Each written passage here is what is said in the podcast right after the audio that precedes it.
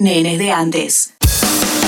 En las juntadas hay debates que no se pueden esquivar. No se pueden esquivar. La tía gorila, el abuelo anarquista y el amigo neutro te estarán esperando. Mesa familiar. En Nenes de antes. Claramente la cuarentena duró más de lo esperado y nosotros seguimos teniendo la presentación de la mesa familiar porque es nuestro deseo, es a lo que aspiramos, volver a la mesa de los fines de semana, con amigues, con los primos, tías, tíos, donde se debaten de un montón de temas. Eh, nosotros siempre proponemos de política, religión, deportes eh, o fútbol más precisamente, que es lo que siempre le escapa a la gente. Nosotros no, decimos vayamos por eso, más divertido, más entretenido, pero claro, ahora en aislamiento acá en el área metropolitana no se puede, así que incursionamos en el grupo de WhatsApp familiar, donde uno tira un comentario, el otro responde, la otra salta y así, eh, bueno, se va matando el tiempo, podríamos decir. Y creemos que en estos días el grupo de WhatsApp de la familia va a estar un poco intervenido por eh, las movilizaciones, el banderazo, eh, las marchas del odio, podríamos decir un poco también, donde hubo muchas expresiones eh, de odio. ¿Y qué nivel de discusión vamos a tener en el grupo de WhatsApp?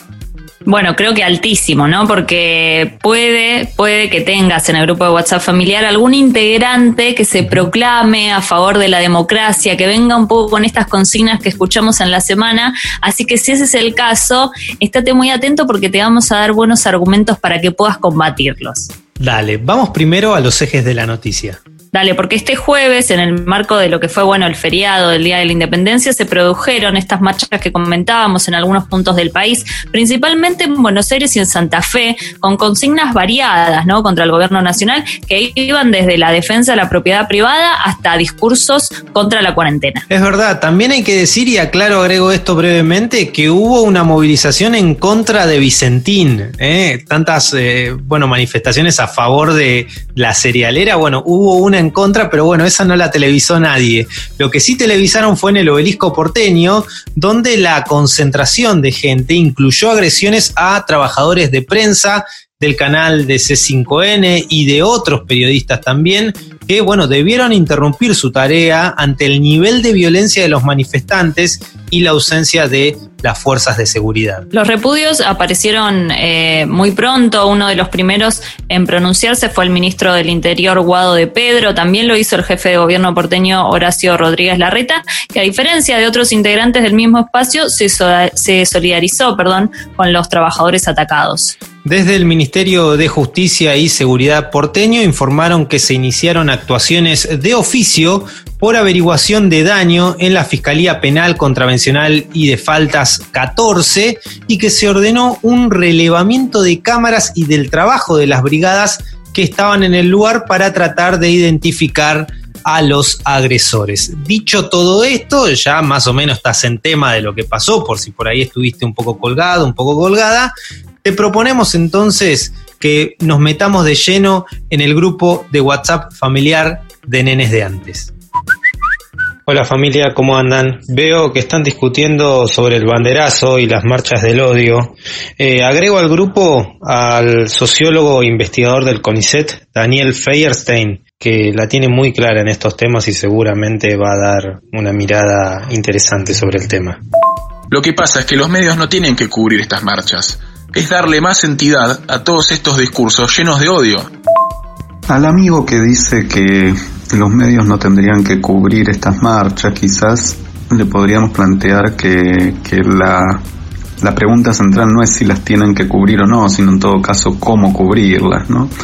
Eh, me parece que a veces se le da una importancia desmesurada, pero que tampoco eso se resuelve haciendo como si no existiera, ¿sí? y creyendo que no, que no tienen relevancia. Me parece que el tema es poder dar cuenta de, bueno, de, poder señalar qué es lo que ocurre y poder reflexionar sobre eso, sí, sobre todo no, no montándose en esa lógica, no dándole más importancia de la que tiene, pero sí señalando que constituye un, un fenómeno preocupante, sí, creo que hay efectivamente una capacidad de movilización reaccionaria que no había existido en nuestra sociedad anteriormente, es una novedad de los últimos años y que quizás eh, poder cubrirlo también nos puede este, poner en guardia y hacer pensar en cómo, cómo pensar formas para, para aislar y, reducir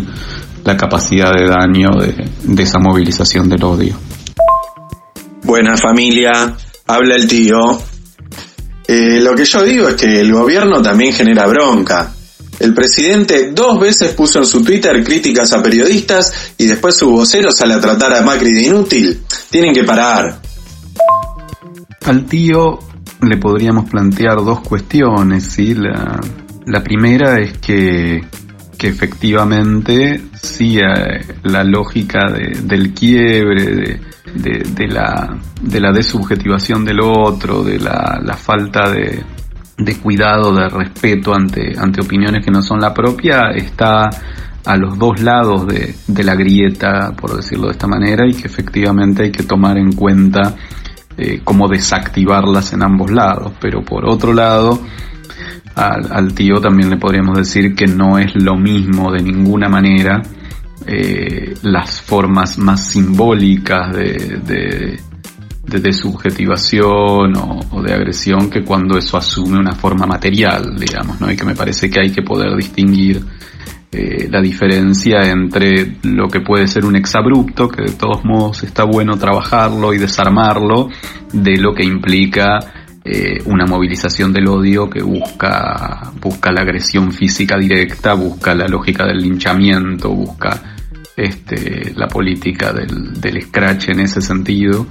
Eh, y que creo que son, son cuestiones de mucha mayor gravedad y que entonces también son mucho más difíciles de desactivar. Los periodistas producen y siembran el odio. Después que no vengan a quejarse cuando les rompen un móvil. Son ellos los que alimentan esa violencia.